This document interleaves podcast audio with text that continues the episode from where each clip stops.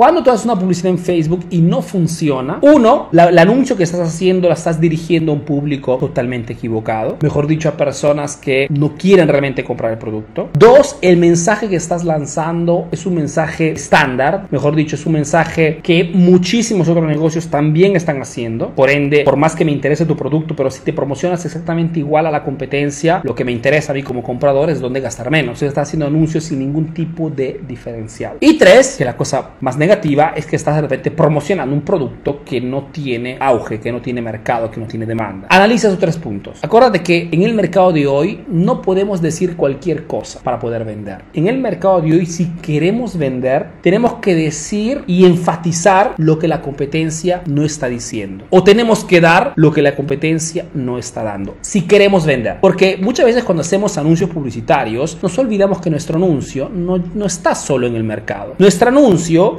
llega junto a muchísimos otros anuncios publicitarios que venden las mismas cosas que vendes tú. Por ende, si tu anuncio no tiene un factor diferenciante, si tu anuncio o tu producto no se dirige a un público específico, si tu anuncio no da un servicio adicional, si tu anuncio no tiene ningún plus respecto a los demás, es normal que el enfoque del cliente se terminará o se parará solamente en el precio.